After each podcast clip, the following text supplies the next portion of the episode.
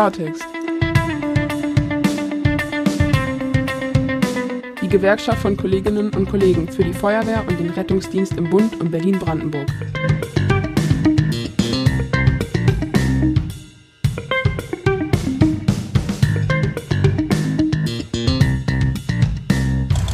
Herzlich willkommen hier wieder zum Klartext, dem Podcast der Deutschen Feuerwehrgewerkschaft Berlin-Brandenburg, gemeinsam mit dem Lars.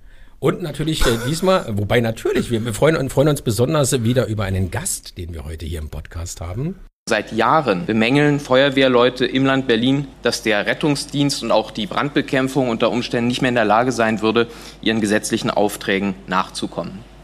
Das zeigt sich nicht zuletzt in der aufwachsenden Anzahl der Ausnahmezustände im Rettungswesen. Wir haben das jetzt gesehen. 2020 wurde der Ausnahmezustand 64 Mal ausgerufen. 2021 hat sich diese Zahl verdreifacht auf 178 Mal. Und in diesem Jahr haben wir theoretisch jeden Tag mindestens einmal, mindestens einmal den Ausnahmezustand. Und in der sogenannten schlimmsten Nacht des Jahres, das war die Nacht vom 25. auf den 26. Juni, dauerte der Ausnahmezustand 16 Stunden. Ja, ich bin Björn Matthias Jotzo, der parlamentarische Geschäftsführer und auch innenpolitische Sprecher der FDP-Fraktion im Berliner Abgeordnetenhaus. freue mich sehr, da zu sein. Grüße dich. Herzlich willkommen. Ja, worum soll es diesmal gehen? Wie rum, oder worum es eigentlich immer geht? Und als Innenpolitischer oder als Innenpolitiker natürlich auch eins ihrer Kernthemen Berliner Feuerwehr.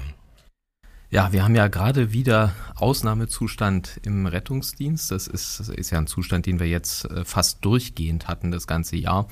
Und das war auch einer der Gründe, warum wir das Thema auf die Tagesordnung im Innenausschuss gebracht haben. Wir hatten ja die schlimmste Nacht des Jahres im Juni und äh, da hatte ich direkt dann am Folgetag den Antrag gestellt, das auf die Tagesordnung des Ausschusses zu setzen und eben über die grundlegenden Probleme im Rettungsdienst und bei der Berliner Feuerwehr zu diskutieren. Und äh, da hätte ich mir noch gar nicht ausmalen können, dass es noch schlimmer werden würde als bei dieser schlimmsten Nacht des Jahres. Mhm. Und das ist natürlich ein Zustand, der darf so nicht bleiben. Ja, es ist tatsächlich ein gewisser Gewöhnungseffekt eingetreten, allerdings muss man ganz klar sagen, nicht bei den Kolleginnen und Kollegen. Nun liegen ja ganz aktuell einige Gesetzentwürfe vor. Das große Thema ist und war es ja auch schon lange, neben vielen, vielen Änderungswünschen, zumindest eine schnelle Änderung des Rettungsdienstes, äh, des Rettungsdienstgesetzes herbeizuführen scheint aber aus meiner Sicht jetzt in, in, eigentlich ein weiter ferner zu sein, weil jetzt ähm, erst kam der, der Entwurf der, der SPD, glaube ich, war es, oder von der Innensenatoren. Ähm, jetzt kamen dann die Grünen. Heute freuen wir uns wirklich auch die Ideen der FDP hören zu können dazu. Ähm, und am Montag will, glaube ich, die CDU auch noch irgendwas. Also das Wahnsinn gerade über jeder und äh, freue mich ja dabei, dass alle da mitarbeiten wollen und an der Verbesserung arbeiten, wobei ähm, unser Fokus wirklich, glaube ich, erstmal liegt auf einer schnellen Veränderung ähm, um die Belastung zu senken, um dann vielleicht im nächsten Jahr nochmal alles nochmal groß aufzugreifen. Mal gucken. Also man muss ja sagen, das, was jetzt auf dem Tisch liegt, der Vorschlag der Innensenatorin, ist ja ein Vorschlag, der nur sehr kleine Änderungen vorsieht. Er sieht äh, einmal vor, dass die Position des ärztlichen Leiters Rettungsdienst etwas eingeordnet werden soll innerhalb der Behördenleitung.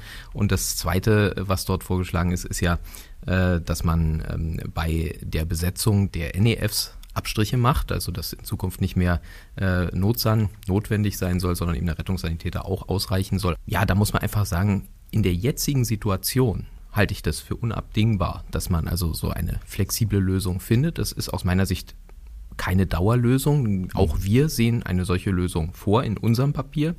Aber die muss eine Sunset-Klausel haben. Also ich möchte irgendwann in Berlin einen Rettungsdienst haben, der auf solche Dinge nicht mehr zurückgreifen muss, der sich nicht nach unten in der Qualität orientiert. Da müssen wir wieder hinkommen zu einem Normalzustand, aber da sind wir momentan weit entfernt. Da fehlt mir ein bisschen das Verständnis dafür, dass die Grünen das momentan blockieren. Ausgerechnet jetzt, wo wir uns in einer Wahlkampfsituation befinden, das lässt schon böse Dinge erahnen. Ich, mhm.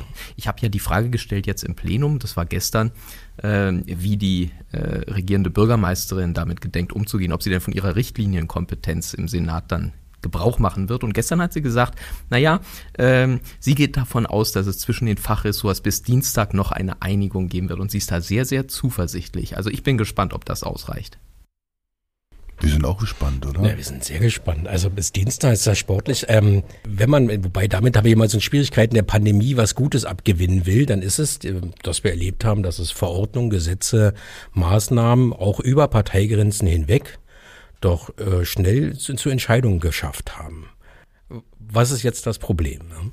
Nein, das Problem ist, die Politik ist normalerweise relativ unflexibel, das sieht man ja hier auch. Und eine der Ursachen ist eben auch das Rettungsdienstgesetz, weil es eben sehr detailliert viele, viele Sachverhalte regelt, bis eben runter zur äh, Fahrzeugbestückung und Besatzung. Das sind alles Dinge, die stehen bei uns sehr detailliert im Berliner Gesetz drin. Und das ist natürlich eine, eine Regelungsmechanik, wo man sich fragt, ob das wirklich sinnvoll ist oder ob man nicht lieber eine gewisse Flexibilität haben sollte, dass wir im Gesetz die wesentlichen Ziele regeln und mhm. die Anforderungen im Wesentlichen definieren und dass eben dann eine funktionierende Senatsverwaltung, eine funktionierende Berliner Feuerwehr eigentlich in der Lage sein sollte, diese Ziele so zu organisieren, wenn man ihnen die richtigen Mittel in die Hand gibt. Und das ist eben momentan das Problem. Sie haben das Wort gerade äh, ja gesagt, die Grünen blockieren. Da, da sehe ich jetzt schon wieder den einen oder anderen zusammenzucken, weil ähm, ähm, die Fraktion das natürlich nicht so sieht, aufgrund ihres eigenen vorgelegten Vorschlages wo wir auch sagen, wir machen ja keine Parteipolitik, Lars. Ne? Nee. Wir, wir, vertreten unsere Mitglieder, vertreten Kollegen, wir, wir streiten, diskutieren und kämpfen in der Sache. Und es hat auch wirklich gute Vorschläge im Papier der Grünen. Nichtsdestotrotz ist der Umfang doch erschlagend. Und zur Wahrheit gehört auch, da sind Punkte drin, die gehen in unseren Augen gar nicht. Die gehen in unseren Augen gar nicht. Das ist zum Beispiel die, ähm, die ständige oder dauerhafte Überwachung äh, der Mitarbeitenden. Ähm, äh, wenn sie sich, so wie du dich im Rettungswagen befindest, äh, quasi bist du in der ständigen Beobachtung der Leitstelle und jeder will mal wissen, wo du denn gerade bist. Das kommt, kommt so ein bisschen eher wie so ein, wie so ein Lieferdienst äh, von der DHL oder, oder übertreib jetzt mal, ja, dann kriegt der Bürger demnächst noch eine, noch, noch eine Handy-App und da kann er dann sehen, ah, der Rettungswagen 15.1 kommt und da ist der Manuel der Fahrer heute und der Lars ist der Beifahrer die sind so und so alt, das kann ich mir da aussuchen und sag, ah, meine Lieferzeit ist gerne um 11.17 Uhr, ja, bitte Alarm. Ähm, also wenn es jetzt so weit geht, dann finde ich es echt übertrieben. Jetzt hast du es natürlich auch ein Stück weit zugespitzt. Ohne Frage. finde ich. Ähm, äh, Datenschutz ist ja durchaus noch ein anderes Thema gewesen, und zwar Austausch ähm, äh, zwischen den äh, Senatsverwaltungen beziehungsweise zur Nachanalyse, ne? also ohne Ermangelung eines besseren Begriffes, dass eben auch mit den Daten der Einsatzkräfte dann gearbeitet wird. Habe ich auch ein Problem, genau. Also steht dann so sinngemäß drin, durch Leistungserbringer im Rettungsdienst dürfen die personenbezogenen Daten sowie der Einsatzkräfte, also nicht der Patienten, sondern der Einsatzkräfte da verarbeitet werden. Da frage ich mich schon, also gibt's da, welchen Datenschutzgrund gibt's dafür? Also welche Notwendigkeit vor allen Dingen? Aber fragen wir doch unseren ah. Gast, der ja auch zugleich Rechtsanwalt ist und ja. sicherlich auch neben der Tatsache dazu eine eigene Meinung haben wird. Naja, also grundsätzlich ist es erstmal sinnvoll, dass wir ein Qualitätsmanagement haben, das funktioniert. Und zu einem Qualitätsmanagement gehören auch Daten. Also ich brauche unumstritten. Genau, also wenn ich wissen will, wie war die Versorgung, wie ist es gelungen, wie war die Qualität und wie war möglicherweise auch äh, äh, das Überleben gesichert bei bestimmten Maßnahmen. Was ist am Ende rausgekommen? Ich meine, es interessiert ja jeden, auch der im Rettungsdienst tätig ist. Ich habe mit so vielen äh, Notsands gesprochen, die mir gesagt haben, wir würden so gerne wissen, äh, was praktisch am Ende dabei rauskam. Ne? Und, und für die Feuerwehr sind die Daten unheimlich wertvoll. Das ist reines Gold, weil man kann natürlich auch sehen, was kann man verbessern, mhm. was muss man vielleicht auch Klar. verbessern. Und da muss es ein Feedback geben, da muss es auch Dialoge mit den Beschäftigten geben. Das muss auch relativ automatisiert funktionieren, damit das eben schnell funktioniert und damit es ein schnelles Feedback gibt, damit man auch dran arbeiten kann. Das andere ist ja die Frage, wie gehe ich mit den Daten der Beschäftigten um? Mhm. Und die Daten der Beschäftigten, da muss ich sagen, das ist natürlich äh, ein Ding, da muss auf jeden Fall eine Brandmauer davor sein. Letztlich muss immer die Entscheidungsfreiheit des Mitarbeiters am Ende auch gewährleistet sein, weil nur dann, wenn ich individuelle Entscheidungen auch zulasse, dann lasse ich auch zu, dass Menschen eigene Initiative entwickeln, sich selber einbringen mit ihren Ideen und das ist eine ganz, ganz wichtige Sache. Aber ähm, Zurück zu der Frage Qualitätsmanagement, glaube ich, ist ein ganz, ganz wichtiger Punkt. Da müssen wir mit der Datenqualität viel mehr machen. Wir müssen auch mehr Daten erfassen und natürlich dann, wenn Patientendaten betroffen sind, das gegebenenfalls auch pseudonymisiert äh, äh, übermitteln. Dafür müssen wir auch die Grundlagen schaffen, aber vor allem müssen wir die Strukturen in der Berliner Feuerwehr schaffen, dass wir daraus auch Honig saugen können. Weil nur eine Datenmüllhalde äh, aufzubauen, äh, bringt natürlich nichts. Aber äh, was die Positionen der, äh, der RTWs angeht, also ähm, ich sag mal so, dafür spricht natürlich schon einiges, aber nach meiner persönlichen Erfahrung, und ich hatte ja die, die große Freude, hier auch in der Wache äh, Voltairestraße äh, einmal eine Zwölf-Stunden-Schicht zu fahren, ist es also so, dass das Schlimmste ist, dass es eben keine Pausenzeiten gibt. Und da ist natürlich die, die Versuchung schon groß, dass man, wenn man äh, sich mal, äh, also wenn man mal ein paar Minuten hat äh, bei der Notaufnahme, dass man dann erstmal äh, nicht mal ein Käffchen trinkt oder so. Das kann natürlich passieren. Also äh, das sind Menschen und die sind auch nur begrenzt belastbar. Und wenn ich keine Pausen gebe, dann äh, passiert sowas natürlich. Also ich finde, diese Überwachungsgeschichten sollte man sich lieber sparen. Man sollte dafür sorgen, dass die Leute Eigeninitiative entwickeln können, dass die die Informationen bekommen, die sie brauchen. Und dann muss man auch ein Stück weit Vertrauen haben, aber dazu gehört eben auch, dass man beispielsweise solche ganz normalen Dinge wie Pausen vorsieht, dass wenn man gar nicht mehr auf die Wache zurückkommt äh, in so einer Schicht, dann ist das natürlich schon also wirklich höllisch. Spannend ist tatsächlich auch die Sicht des einen oder anderen Kollegen, haben uns mitgeteilt, das war wohl in der Vergangenheit so, dass sie selber auf ihrem iPad, auf jedem im Rettungswagen ist ja so ein iPad drauf, sehen konnten, wie denn gerade die Anzahl der verfügbaren Rettungswagen ist. Ja, dass man, also die konnten selber sehen, oh, das ist aber gerade hier in dem Bereich dünn und äh, haben dann auch selber gegebenenfalls, wir haben ja eine, auch eine Beschäftigung, eine Beschäftigtengruppe, die Tarifbeschäftigten Anspruch auf eine Pause haben ähm, auch gesagt haben, oh nee, gerade jetzt hier ist echt dünn, lass uns mal das verschieben. Aber diese Möglichkeiten, das ist genau das, glaube ich, was ich da rausführe, ein bisschen mehr Eigeninitiative, Eigenverantwortung geben. Äh, diese Sicht hat man den Kolleginnen und Kollegen genommen das ist ja für uns äh, Freie Demokraten sozusagen Teil der DNA. Eigenverantwortung und ich glaube, die ist in jedem Beschäftigten, gerade bei der Berliner Feuerwehr, die sind so motiviert und äh, ich bin wirklich immer begeistert gewesen. Also immer wenn ich, äh, oder jetzt auch meine meine zwölf Stunden Schicht, die ich mhm. hier gefahren bin, das war äh, eine ganz tolle Sache. Ich habe zwar versprochen, dass ich keine Namen erwähne, aber die äh, die beiden, mit denen ich da unterwegs war, die haben also einen Höllenjob gemacht. Das war äh, war beeindruckend und äh, also mein mein größter Respekt geht da an die an die Belegschaft hier, was was hier jeden Tag geleistet wird äh, gerade unter den Bedingungen, die wir jetzt haben, auch mit dem Dauerausnahmezustand, das mhm. ist schon, ist schon sehr beachtlich. Ich finde es mal schön, wenn die Politiker wirklich ähm, sich live vor Ort äh, quasi dort äh, dort ähm, dort erkundigen und und und, und selbst erleben, ja, ähm, wie da die Situation ist. Von daher äh, großartig. Wir hatten im Vorgespräch ja gesagt, du hattest du hattest die oder sie hatten die Erwartungshaltung, ähm, die, den Einsatz, den eingeklemmten Fußnagel zu, zu zu haben. Der war jetzt vielleicht nicht mit dabei, aber zumindestens doch ähm, also war eine gute Schicht, ne? Irgendwie, da waren viele Notfälle dabei. Ja, also wir können auch gerne zum Du hier übergehen, okay. das machen wir live hier. Alles klar, ähm, äh, dann, so. äh, also ich war ja unterwegs ähm, und hatte mir eigentlich vorgestellt, nee, ich habe ja viele eurer Podcasts schon vorher gehört ja. und habe jetzt gedacht, also aus den Erzählungen müssten eigentlich viele äh, Nullnummern dabei sein. Ne? Mhm. Also dann habe ich, hab ich mir, also bei jedem Einsatz habe ich immer innerlich so meine, meine, meinen grünen Haken gemacht. Und ähm, es waren also insgesamt neun Einsätze, die wir gefahren sind an dem Tag. Und ich habe ähm, dann bei jedem Einsatz gewartet und der vorletzte Einsatz, die Nummer acht, der sah verdächtig nach Nullnummer aus. Da ja. war also nur, äh, Stichwort war Übelkeit, Passantin äh, auf Gehweg, fühlt sich unwohl. Ne? Dann sind wir also ausgerückt mit dem, mit dem Signet. Und naja, da kriegst du natürlich schon, also haben, haben wir uns so Blicke ausgetauscht, ne? Und dann war, sagte also der äh, Notfallsanitäter zu mir, na, das könnte jetzt deine, dein Einsatz sein. Ne? Und äh, dann sind wir also da äh, raus. Und dann war es also eine Frau, äh, die äh, sich nicht ganz klar artikulieren konnte, war also sprach nur äh, Spanisch. Äh, und ähm, dann kam raus, also die hatte wirklich äh, möglicherweise Verdacht auf Blinddarm, Blinddarmdurchbruch möglicherweise. Also war eine ganz, war eine ganz dringende Sache. Haben wir dann natürlich sofort äh, auch ins Krankenhaus gefahren. War auch sehr schnell da übrigens, war super. Mhm. Alle Ziele eingehalten. Ähm, aber äh, das ist, war natürlich so ein Fall, wo ich gedacht habe, Mann, da kann man auch verdammt falsch liegen mit so einer Vorab-Einschätzung. Die Nullnummer war dann Einsatz 9 von 9, das war dann äh, eine, eine obdachlose Person, die wir dann beim Einsatz gar nicht mehr angetroffen haben, als wir dann kamen. Also ich habe ich hab sie bekommen, aber äh, anders als gedacht. Und es ist auch nicht, nicht unser Duktus, dass jeder Einsatz nicht ist oder auch nicht jeder zweite. Und na klar muss man sowas immer aneinanderlegen, auch was das Meldebild angeht. Äh, du hast ein, zwei prägnante Sachen gesagt. Fremdsprachige Anrufer, ja. also man hat sie kaum verstehen genau. können. Und wir kennen das Notrufgespräch selber nicht.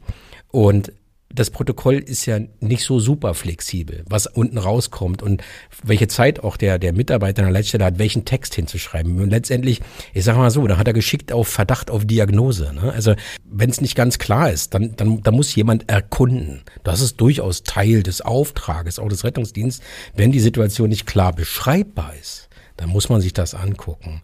Also das muss man schon immer auseinanderhalten. Das sind so Einsätze, wo ich, da würde ich auch sagen, ja klar, müssen wir jemanden hinschicken. Auf dem Gehweg sowieso schwierig. Ne? Also weiterleiten an KV ist auf dem Gehweg nicht bei der Berliner Feuerwehr.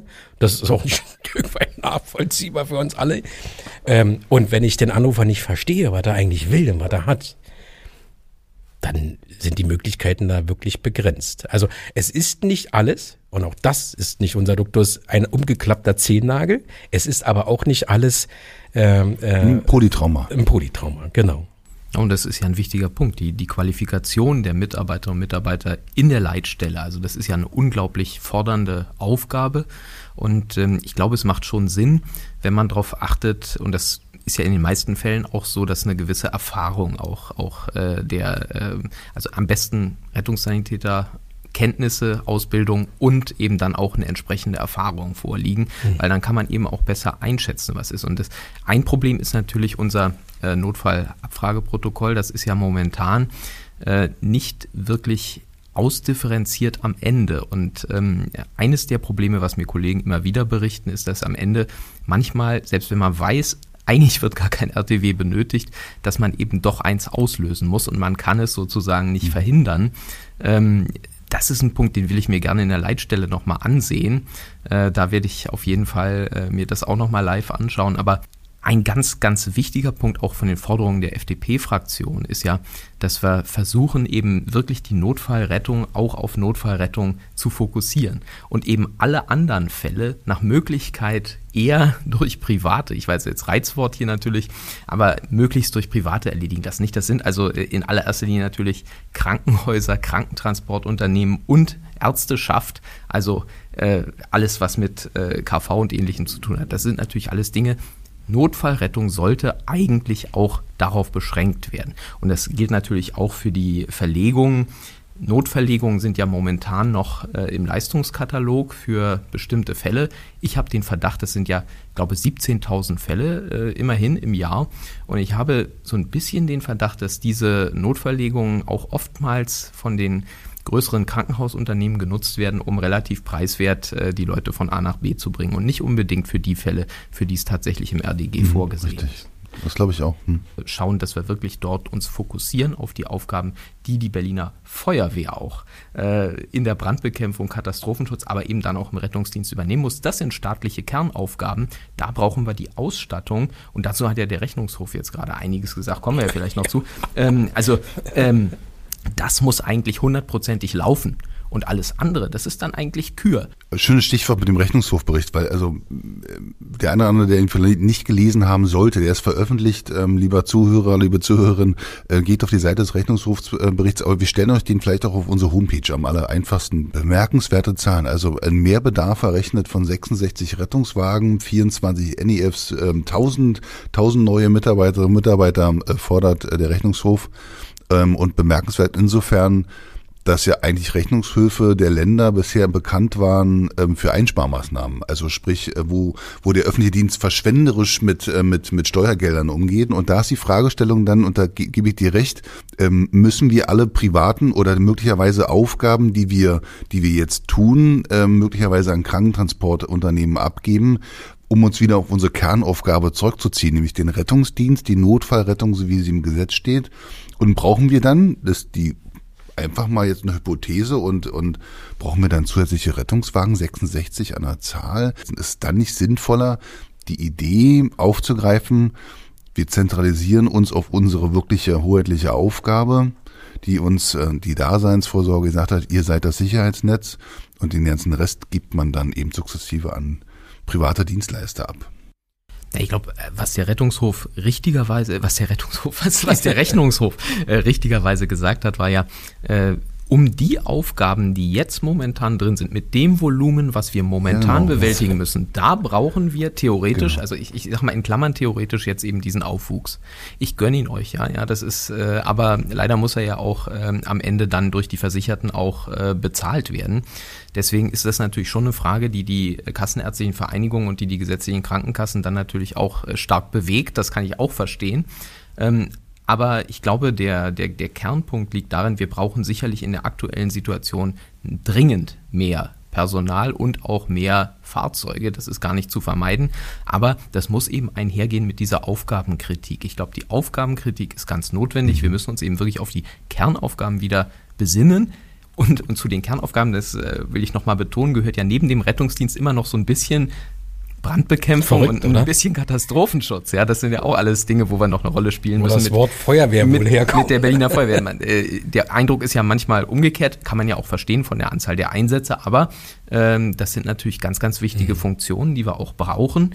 Und äh, dazu gehört eben auch Grundschutz im Bereich Brandbekämpfung muss da sein. Wir müssen auch Kapazitäten haben für Katastrophenschutz. Da kann durchaus auch mal was passieren. Das haben wir 19 äh, in Köpenick gesehen, aber das mhm. kann auch durchaus mal was anderes sein. Und deswegen brauchen wir ganz, ganz dringend in dem Segment wirklich Kapazitäten, die auch verlässlich zur Verfügung stehen. Und das müsste auch ein RDG aus meiner Sicht gewährleisten, weil äh, die Feuerwehr ist eben nicht nur ein Rettungsdienst mit Appendix äh, Brandbekämpfung jede Firma, jede Etage hat einen Verbandkasten und einen Feuerlöscher. Nur weil man öfter an den Verbandkasten ran muss, heißt es ja nicht, dass ich den Feuerlöscher auch wegnehmen kann. Und wir haben dieses Jahr, glaube ich, oft genug erlebt in der Stadt, dass es eben den Brandschutz braucht. Ja. Also na, wir hatten ja das Thema mit den Höhenrettern jetzt. Ja. Äh, auch im Innenausschuss hatte ich das angesprochen. Das ist natürlich schon ein Beispiel, wo eben eine ganz grundlegende Funktion außer Betrieb ist, aufgrund eben der Notlagen im, im Rettungsdienst. Aber wenn wir so eine Funktion dann nicht haben, äh, dann können wir natürlich, und das, das war ja damals auch dieser Wattenfall-Unfall, mhm. da ist ja ein Mitarbeiter zu Tode gekommen und den konnten wir gar nicht mit der Berliner Feuerwehr dort äh, ja, rausholen. Leider war er ja tatsächlich zu Tode gekommen. Ähm, man muss natürlich sagen, wenn das nicht der Fall gewesen wäre und er hätte jetzt dringend eine Versorgung dort unten gebraucht und dann hätte man aufs SEK dafür zurückgreifen mhm. müssen, im Höhenretter SEK, ähm, das wäre natürlich nicht optimal gewesen. Ne? Deswegen ist ganz wichtig, glaube ich, dass wir die Funktionen, die wir brauchen, da im Auge haben und wirklich die staatlichen Kernaufgaben auch erledigen können.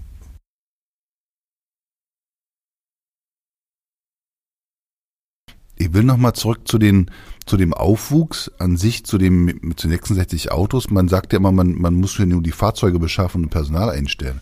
Das ist ja ein Rattenschwanz ohne Ende. Also wo bringen wir die denn unter, die Autos? Also und, und die Menschen? Ähm, wer bildet die aus? Also wir müssen ja alles das äh, nochmal auf, auf, das ist also aus unserer Sicht ja nicht leistbar. Zumal in Berlin gerade äh, in dieser Situation, wo wir schon wenig Bauland haben, wenig Wohnungen zur Verfügung stehen, dann noch, äh, noch, noch Feuerwachen oder Stützpunkte ähm, zu errichten, ähm, wo dann so eine, ist illusorisch. Ja, glaube ich auch. Also das, das wird nicht funktionieren. Ja? Also das, was der Rettungshof ähm, dem Land Berlin anempfohlen hat hier. Das wird man ja nicht machen können. Das muss man einfach auch so realistisch sagen. Ja, Deswegen müssen wir eben diese anderen Maßnahmen wirklich in den Blick nehmen. Wir müssen die Aufgabenkritik in den Blick nehmen. Wir brauchen natürlich auch ein bisschen Personal, das ist natürlich schon klar. Und äh, da ist eben auch die Frage, wie werden wir wieder attraktiv? Denn das Problem ist ja, wenn alle immer die Berliner Feuerwehr so schlecht reden in den Ausnahmezuständen, dann wird es natürlich auch verdammt schwer, Leute zu überzeugen, zu uns zu kommen. Dazu muss man ja sagen, die Berliner Feuerwehr ist ein, ein großartiges Unternehmen, was unglaublich viele Leistungen erbringt und, und wo auch ein unglaublicher Spirit herrscht. Ja, das ist also ist, ist eine tolle Sache. Natürlich muss ich den Leuten auch klar machen, warum soll ich zur Berliner Feuerwehr gehen, wo Wohnraum knapp ist, Wohnraum teuer ist, wo ich mit dem Auto nicht halten kann und wo ich in Brandenburg äh, gleich eine Gemeinde weiter fast oder fast dieselbe Kohle bekomme, ja, aber eben ja, wesentlich weniger Einsätze habe. Ja, also entspanntes, entspanntes Leben. Das ist natürlich auch für einen Notfallsanitäter, deswegen haben wir ja leider so viel Abgang in dem Bereich auch. Äh, ist natürlich auch eine Frage. Ne? Was soll ich machen? Gehe ich nach Berlin oder gehe ich woanders hin? Ähm, aber da müssen wir uns Konzepte einfallen lassen, die eben auch Attraktivität äh, Berliner Feuerwehr fürs Fachpersonal machen. Da sind so Sachen, über die wir auch reden müssen. Ähm, erstens Rettungsdienstlaufbahn mit mhm. Qualifikations- und Aufstiegsperspektiven. Dann vielleicht auch Dinge fürs Personal, dass man sich ein bisschen um den Parkraum kümmert, da wo es in den Wachen nicht geht. Dass man mit der Parkraumbewirtschaftung vielleicht da auch was macht. Das ist ja bei der Charité auch möglich, dass man sagt, äh, wir wollen ein bisschen flexibler äh, umgehen ähm, wir wollen vielleicht auch Wohnraum in Wachenähe schaffen, vielleicht auch Betriebskitas. Das sind alles so Dinge, darüber kann man ja mal nachdenken, kann man äh, auch drüber reden. Und ähm, da müssen wir einfach auch attraktiver werden. Das ist, da führt gar nichts dran vorbei. Ich glaube, wir sind uns einig, also gerade jetzt, um nochmal kurz zu, zum, zu, zu dem Wunsch der schnellen Änderung des RDGs zurückzukommen, dass das äh, so allumfassend ist, dass es eben für einen Schnellschuss nicht geeignet ist, oder? Absolut. Also wenn jetzt vor der, also man muss ja sagen, die, die Neuwahl oder die Wiederholungswahl, die wir jetzt im Februar haben, hat uns natürlich schon gewisserweise einen Strich durch die Rechnung gemacht. Ne? Denn alles, was man sich vorgenommen hatte, wir machen jetzt langfristig ein bisschen, ein bisschen Politik, das ist natürlich jetzt schwierig, weil durch mhm. die Wiederholungswahl kann natürlich jetzt eigentlich nur noch ein Schnellschuss gemacht werden und der wird ja jetzt auch gemacht. Das ist ja das, was Iris Spranger äh, eingebracht hat, die Innensenatorin. Und ähm, das ist jetzt ja erstmal das, worum es geht. Ne? Also was ich schon gesagt hatte, ärztlicher Leiter und eben die Frage Besetzung jetzt der NEFs, das ist natürlich, ähm, ja, das ist wenig. Ähm, das ist aber immerhin etwas, was momentan jetzt äh, für eine gewisse Entlastung sorgen kann in der Übergangszeit.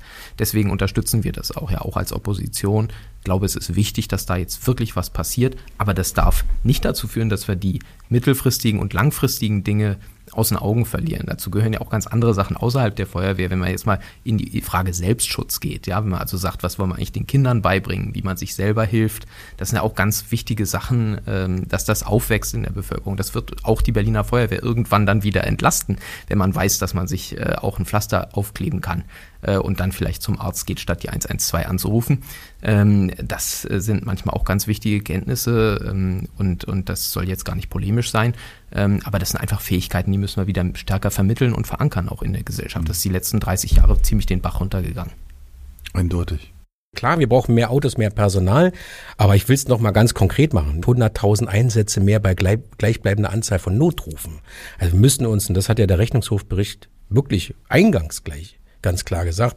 Keiner weiß so richtig, warum wir so viele Einsätze fahren, oder was? Genau, also er hat ja den Verweis nochmal auf den demografischen Wandel, der ja immer wieder zitiert wird und äh, wo der diese, das ist fast ein Märchen, ja, Demografie, wir werden alle älter, deswegen werden mehr Einsätze. Die hat er ja da schön widerlegt mit anhand der Statistik ähm, zwischen 60 und 90 Jahre. Die Bevölkerung ist nicht so gewachsen, dass man diesen Einsatzaufwuchs irgendwie da äh, herziehen könnte. Weil ich orientiere mich tatsächlich gerne an der nicht angestiegenen Notrufzahl. Ne? Also daher einfach auch zu, weiterhin ganz klar zu evaluieren, woran liegt's denn? Also du hattest es ja äh, genannt, ne? Demografie ist es nicht, Bevölkerungswachstum ist es nicht. Der eine oder andere schmeißt natürlich die nächste Hypothese in den Raum, haben wir auch schon gelesen. Es gibt mehr Herzinfarkte oder äh, die Anträge der Pflegestufe hat sich erhöht. Ich habe ich hab, äh, Auf auch Twitter mal, ich, ich, Ja, ne? genau. Ich ja, habe ja. auch mal gegoogelt. Im selben Verhältnis hat sich tatsächlich auch die Anzahl der Veganer erhöht. Vielleicht ist es das. Ja? Ist, also ist möglich. Es, also tatsächlich haben wir denselben Anstieg im selben Verlauf ungefähr. Also vielleicht sind die, die Veganer. Ich habe die Statistik gelesen. Ich habe letztens wieder eine Bockwurst gegessen. Ja, extra deswegen. genau, das ist gesund. Nein, aber aber Spaß beiseite. Es ist eben genau diese diese Bauchgefühlgeschichte jetzt schon wieder, die jetzt da auch wieder kommt. Ja, das liegt aber daran und daran und da. Nein, das ist doch nur ein Bauchgefühl. Das ist dieselbe Ausrede, sag mal, wie die, die wir seit durchaus seit Jahren hören, Demografie, Bevölkerungswachstum. Ja, und deswegen ist das auch so super wichtig, dass wir die Daten bekommen. Ja, das, also ja. das, was wir vorhin besprochen haben, Qualitätsmanagement, die Daten müssen eigentlich laufend in Echtzeit ausgewertet ja. werden. Das also, und dafür müssen wir die Voraussetzungen schaffen. Das ist auch die Aufgabe der Behördenleitung hier, eben nicht nicht wie du sagst, nach Gefühl, sondern eben auf einer ganz klaren mhm. empirischen Datenlage auch die Entscheidungen zu treffen. Ja. Das erwarte ich auch davon. Und, und wenn man das hat, dann kann man ja auch vertretbare Entscheidungen auch den Beschäftigten vermitteln genau, und kann genau. sagen, so sieht's momentan aus. Und ich glaube, jeder hat dann Verständnis dafür, dass man dann sagt, okay, dann müssen wir das und das machen. Also bin ich auch ein Freund von, dass wir Zahlen haben. Also mhm. es gab ja mehrere Umfragen schon in der Vergangenheit unter den Mitarbeitenden, unter, also waren auch die, die Notärzte dabei, die immer wieder sagten, ist der Einsatz notwendig oder nicht. Und in das Zusammenspiel zwischen der erste Anruf, äh, die Betrachtung des, äh, der Einsatzdienstkraft und dann aber auch die Rückmeldung aus dem Krankenhaus, wenn man das endlich mal hinkriegen würde, dann hätten wir eine, also wirklich belastbare Zahlen, um sagen zu können, okay, wir können nachsteuern, den Einsatz brauchen wir nicht beschicken, weil da ist 99,9 Prozent der Fälle kommt nur kein Krankenhaus bei raus.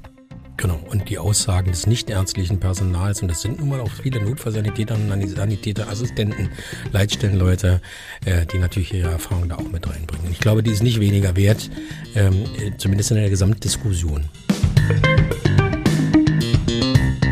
Aber da sind wir jetzt schon so ein bisschen beim Thema, weil, weil äh, euer Gesetzentwurf beinhaltet ja letztendlich auch durchaus das Überdenken, inwieweit erreicht äh, die Möglichkeit des ärztlichen Leiters, tatsächlich in Organisationen einzugreifen. Genau, also das ist auch einer der Punkte natürlich, wobei ich muss sagen, wir sind nicht in der Phase Gesetzentwurf, weil das wird erst kommen, dann nach der nach der okay. Wiederwahl. Ja. ja. wir hoffen ja, dass wir dann auch äh, eine gestaltende Rolle äh, übernehmen und uns auch dann am neuen Berliner Senat beteiligen können. Aber das ist natürlich auch einer der Punkte. Ähm, ich will jetzt gar nicht mal dieses Fass aufmachen, Notärzte gegen den Rest der Welt und ärztlicher Leiter gegen den Rest der Welt. Die haben natürlich schon eine wichtige Idee und das ist eben das Patientenwohl ganz nach vorne zu stellen. Das ist ja auch, sage ich mal, was, was man gut nachvollziehen kann aus Sicht der, der Kunden, wenn ich mal so sagen ja, darf. Ja. ja ähm, aber äh, ein wichtiger Punkt ist natürlich, die, die Qualität, die ich da äh, in Anspruch nehme, wenn ich jetzt sage zum Beispiel, wir müssen jetzt auch im, im Dauerausnahmezustand jedes äh, NEF noch äh, mit einem Notsan ausstatten, ne? das was ja momentan im Gesetz steht. Ähm, äh, und das eben die Auffassung des ärztlichen Leiters ist. Das kann ich nachvollziehen aus qualitativer Sicht, aber andererseits muss man ja auch sagen, eine solche qualitative Betrachtung, die muss sich ja im Rahmen der Leistungsfähigkeit des Gesamtsystems auch bewegen. Es bringt ja nichts, wenn ich jetzt äh, verordne, dass eben wir mit einer nur geringen Zahl von Fahrzeugen rausgehen, weil ich nur eine bestimmte Anzahl von, von qualifiziertem Fachpersonal habe, irgendwie zu besetzen, aber ich kriege keine Fahrzeuge raus zu den Patientinnen und Patienten. Das heißt also, es muss ja immer das Gesamtsystem funktionieren und das ist aus meiner Sicht die eigentlich erste Frage, die man beantworten muss. Welche Kapazitäten habe ich und welche Anforderungen habe ich und wie bewältige ich das? Und, und dann kann ja erst als zweiter Punkt die Frage sein, wie schaffe ich im Rahmen dieser Parameter und Ziele dann auch die Umsetzung. Und das ist dann aus meiner Sicht dann die ärztliche Frage. Aber es geht ja nicht umgekehrt, dass ich zuerst mal äh, die Qualitäten definiere mit Mitteln, die ich am Ende gar nicht habe, aufgrund kapazitiver Überlegungen. Das funktioniert ja nicht, weil dann schaffe ich die Leistung ja nicht auf die Straße zu bringen. Deswegen glaube ich, ist es sinnvoll, dass man den ärztlichen Leiter auch einordnet in das Gesamt in das Gesamtziel der Organisation. Und das ist aus meiner Sicht schon die Funktion des Behördenleiters, dass er dieses Gesamtziel dann auch im Einvernehmen gegebenenfalls, aber eben im Zweifel dann auch mit einem Stichentscheid dann auch bei dem ärztlichen Leiter durchsetzen kann, weil es eben übergeordnete Interessen gibt der gesamten Patientenschaft, der, der gesamten Stadt und die muss hm. der Behördenleiter hier auch vertreten können. Es geht ja auch nicht darum, wie viel Milligramm sollen es heute sein bei diesem Medikament oder bei dem Medikament. Ein Landesbranddirektor, der die Gesamtverantwortung über die gesamte Organisation hat, äh, und die Verantwortung trägt für das Handeln des ärztlichen Leiters in, in, in Eingriffen der Organisation, aber keine Möglichkeit hat, das Handeln des ärztlichen Leiters zu beeinflussen, könnte man für durchaus schwierig erachten. Ja, wobei ich habe auch viele Zuschriften bekommen von Notärztinnen und Notärzten, die mir jetzt gesagt haben, es ist also äh, es ist eine sehr einschneidende Änderung. Natürlich ist es in anderen Bundesländern so, aber man will sich nicht nach unten orientieren. Das verstehe ich auch. Ähm, ist aus meiner Sicht deswegen auch keine Änderung, die dauerhaft sein Unbedingt. darf. Ja, ich ja, meine, ist ja jetzt auch im, selbst im Entwurf der Innensenatorin ist es nicht so angelegt. Da darf es immer, immer nur verordnet werden für, für sechs Monate. Also ich finde eher, man sollte, wenn man das überhaupt macht, jetzt mit einer Sunset-Klausel machen, also ein, ein, wo es wirklich ein festes Ende gibt, worauf man sich auch einstellen kann, damit man dann auch weiß, bis dahin müssen wir die ganze Geschichte hier am Rollen haben. Also vielleicht, um da nochmal so ein bisschen ähm, für Klarheit zu sorgen, mit Zahlen, die Zahlen zu hinterfüttern. Wir, wir reden ja von der Mangelressource Notfallsanitäter. Und, und, und dass wir den, den, den zielgerichtet so einsetzen, dass der auf dem, auf dem Auto eingesetzt wird, im Rettungswagen, wo er wirklich gebraucht wird, wo, wo kein Notarzt ist. Ähm, und wir gehen mal davon aus, Berliner Feuerwehr bildet im Jahr 180 Notfallsanitäterinnen und Notfallsanitäter aus, so der Plan. Aber selbst in dem besten Fall, wenn wir es denn hinbekommen, sind die Berechnungen folgendermaßen. Im Jahr 2026, Stichtag 1.1.2026, ähm, sollte eigentlich ein Bedarf da sein von 1033 mit, mit steigender Tendenz, nur um die Ist-Zustand jetzt zu besetzen. Und ähm, um dem Zuhörer draußen nochmal klarzumachen und, und uns hier drin auch nochmal eine Diskussion, wir werden, wenn alles gut läuft, werden wir 703 haben. Wir sinken also auf 703, trotz aller unserer Anstrengungen, weil uns ähm, statistisch gesehen ähm, innerhalb der fünf Jahre nach der Ausbildung stehen uns noch 70 Prozent von denen zur Verfügung, die wir ausbilden. Ein Drittel der Menschen, die wir brauchen, schmelzen jetzt ab von dem Ist-Zustand. Und das bedeutet im Umkehrschluss, also die, an, die, die, die Überlegungen, die wir jetzt anstellen, müssen wir für 2026 anstellen. Also ist der Notfallsanitäter auf dem NIF überhaupt noch eine planbare Größe oder müssen wir eine, eine andere, eine andere Funktion, eine andere Qualifizierung ins Spiel bringen? Da kommen wir nochmal zu dem Notfallassistenten, den wir schon ein paar Mal diskutiert hatten. Der Rettungssanitäter mit einer zusätzlichen Qualifikation ähm, auf, einem, auf einem kleineren Niveau, aber fast ein Jahr Ausbildung, weil wir haben ja keine Rettungsassistenten mehr, die wir ausbilden. Und da müssen wir, glaube ich, hin, dass wir die Notärzte, wir haben die bestausgebildeten Notärzte deutschlandweit mit unserer Notarztdienstverordnung, die ist gut. Wir haben nur Fachärzte, ähm, die bei uns fahren, die sind best ausgebildet. Und wenn wir denen jetzt einen für sie speziell ausgebildeten Menschen an die Hand geben, dann können wir auch von Verordnungen und so weg, weil das wäre dauerhaft, die könnte man im Gesetz so festschreiben, glaube ich.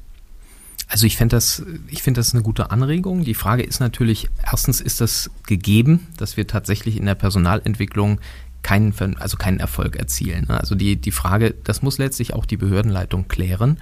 Haben wir bei der Personalentwicklung wirklich so wenig Perspektive im Bereich Notsan? Ja, wenn man sagt, das ist so, dann müssen wir natürlich wirklich über Alternativen nachdenken und natürlich ist so eine Weiterqualifikation eine Möglichkeit. Ja, das Wichtige ist ja, dass wir die Notärztinnen und Notärzte in dem Punkt so unterstützen, wie sie es brauchen. Ist es mit einer anderen Art von Weiterqualifizierung getan? Das müssen wir dann letztlich beantworten.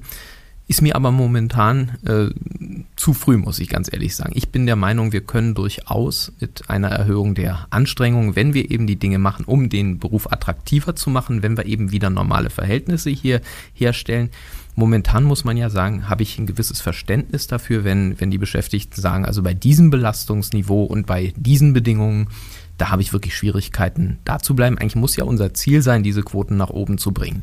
Und wir müssen natürlich dann auch schauen, kriegen wir mehr Personal ausgebildet. Wenn das alles nicht funktioniert, dann müssen wir natürlich schon überlegen, wie können wir an dem Punkt ansetzen. Aber ich sage mal, da bin ich momentan noch guten Mutes, dass wir es irgendwie äh, auf die Kette bekommen. Ja, ich muss mal, müssen wir sehen, was, was die nächste Insenatorin, der nächste Insenator macht an der Stelle. Spannend ist ja dabei, finde ich auch, Lars, die Zahl, die hattest du jetzt nicht genannt, nämlich der massive Anstieg natürlich an Rettungssanitätern ja. und Rettungssanitäter. Aber die Möglichkeiten, einfach jemanden zum Notsan auszubilden, die Ausbildung dauert drei Jahre, die Plätze sind begrenzt, Ausbilder sind begrenzt, Praktikumsplätze sind begrenzt. Ich brauche ja für jeden Notfallsanitäter Azubi einen entsprechenden Praktikumsplatz auf dem Rettungswagen.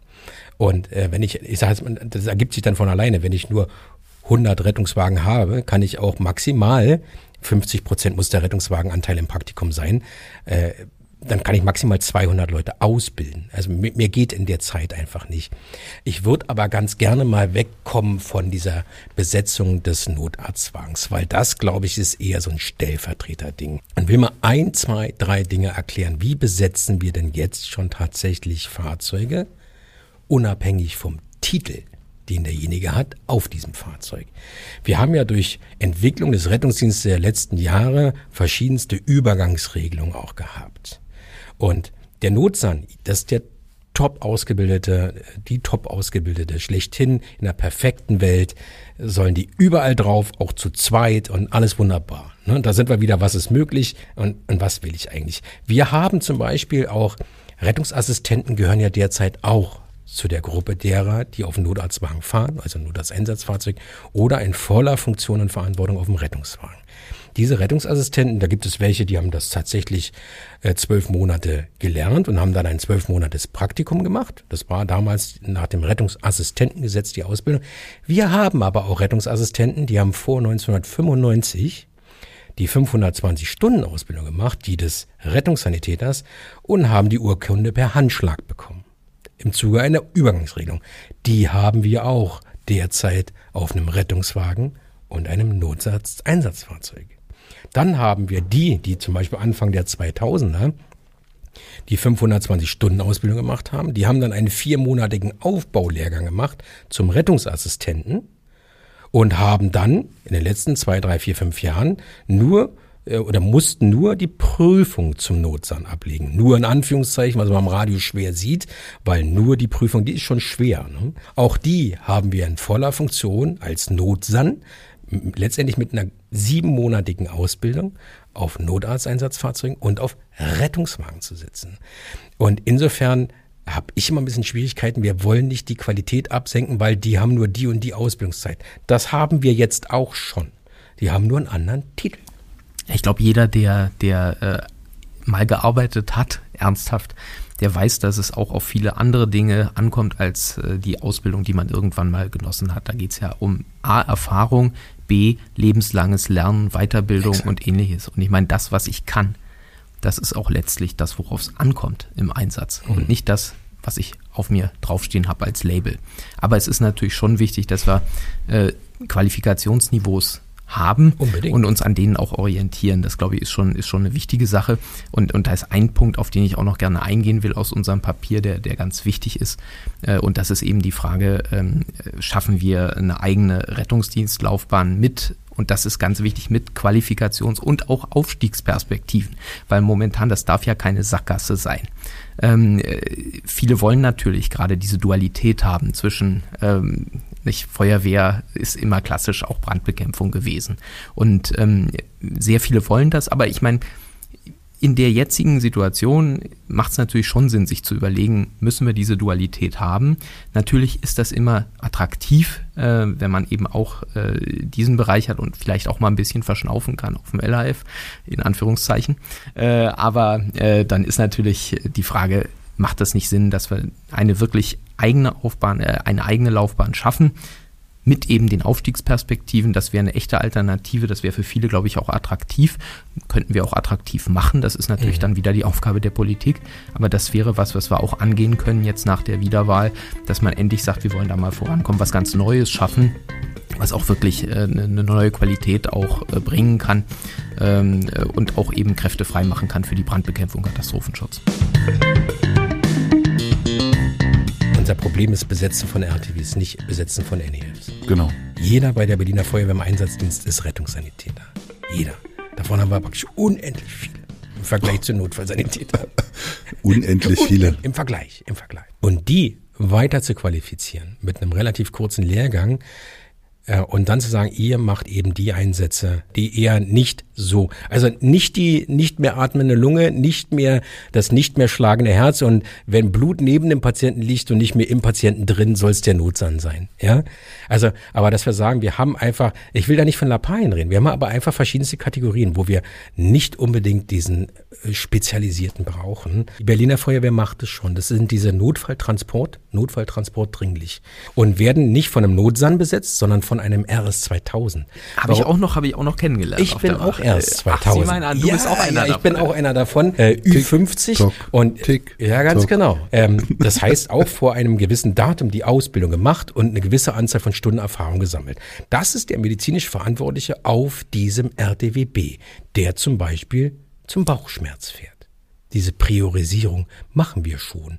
Was wir nur machen und nicht haben ist, jetzt kommen wir wieder zum Alter zurück, die RS 2000, die sterben weg. Die sind einfach irgendwann nicht mehr da.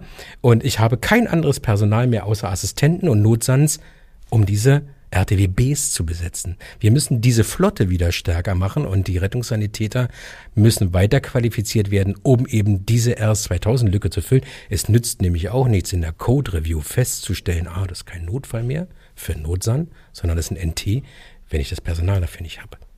Ähm, aber um nochmal zurückzukommen, du, du hattest ja noch ganz viele andere Sachen quasi in dem, in dem, in eurem Positionspapier, aber auch dem im Entwurf quasi, wie die, der Rettungsdienst oder die Feuerwehr gestärkt werden kann. Ähm, zum Beispiel waren da auch ähm, Attraktivität Betriebskita oder so war da mhm. noch ein Thema. Ne?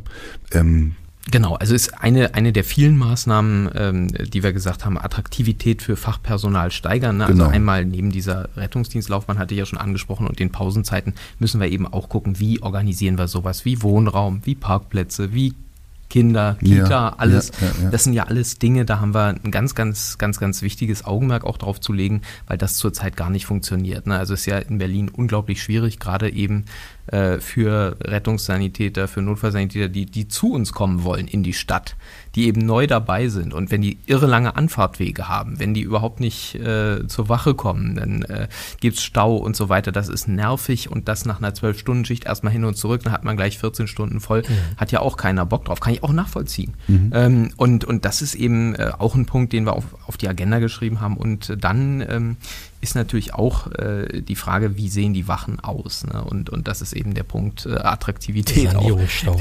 Der Sanierungsstau. Und da haben wir einen sehr guten Vorschlag gemacht, finde ich, Selbstlob. Äh, und zwar eine Infrastrukturgesellschaft, die sich eben um Feuerwachen und eben um auch Polizeiabschnitte kümmert. Also eine eigene Gesellschaft, die eben auch äh, Kapital ähm, akquirieren kann, um eben dort äh, diesen Sanierungsrückstau relativ schnell zurückzuführen. Wir haben ja ein bisschen das Glück, dass die Baukonjunktur ähm, sich abzeichnet, im nächsten Jahr etwas abflauen wird. Das heißt, wir können wieder ein bisschen preiswerter hoffentlich bauen mhm. und wir können auch hoffentlich wieder auf Kapazitäten zurückgreifen. Es sieht ja leider momentan so aus, als ob der Wohnungsbau in, in privater Hand kaum noch stattfindet aufgrund des Zinsszenarios. Das ist für uns hier ja günstig, weil wir dann plötzlich wieder Kapazitäten haben und wir haben auch äh, dann wieder Planungskapazitäten, auf die wir zurückgreifen können, um diese Probleme dann anzugehen. Und da mhm. denke ich, ist das auch ein wichtiger Punkt. Attraktivität des Arbeitsplatzes, Attraktivität der Bedingungen. Dann muss man sich natürlich auch nochmal die Bezahlung angucken. Die Zulagen hat ja äh, die Innensenatorin jetzt schon ein bisschen äh, aufs Tapet gebracht. Da muss man dann mal schauen, wie man das gestaltet. Aber das sind alles Dinge, wo wir dann neben der Qualifikation und der Laufbahn Aufstiegsmöglichkeiten, dass wir dann auch, äh, glaube ich, äh, da ein Stück weit vorankommen. Das wäre jedenfalls mein Ziel dann für, für den Rest der Legislaturperiode.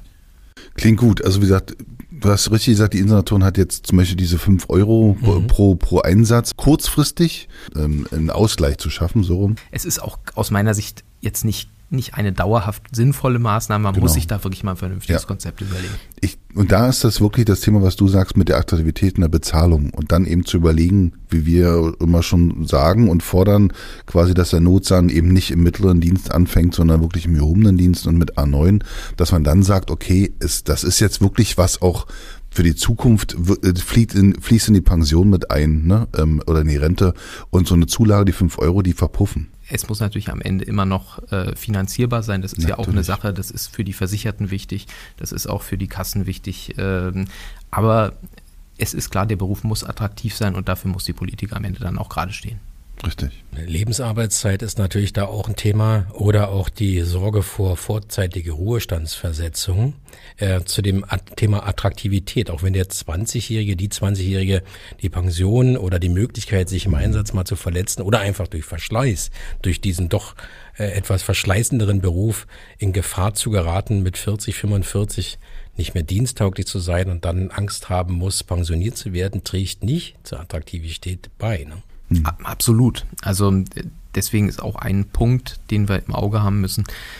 Ähnlich wie bei beispielsweise der Bundeswehr, ja, die kümmert sich ja auch hinterher dann um ihre Leute ähm, gerade wenn man solche Fälle hat, die eben ähm, dienstbedingt dann bestimmte Tätigkeiten nicht mehr ausführen können. Da wäre eigentlich meine Erwartung an öffentlichen Arbeitgeber, dass er dann auch ein Konzept hat, wie man, wie man dann, ja, wie man dann am Ende da mit den Menschen umgeht. Ja, es sind ja, es sind ja nicht irgendwelche, äh, irgendwelche Leute, die man benutzt und dann wegwirft. Und das muss man einfach auch äh, im Blick haben, dass man auch eine Perspektive hat. Wenn ich einsteige bei der Berliner Feuerwehr, dann weiß ich auch, wo ich am Ende dann lande oder was mir, sage ich mal, was mir angeboten werden kann, wenn es eben hart auf hart kommt. Und das erwarte ich wirklich auch von der, von der Berliner Feuerwehr.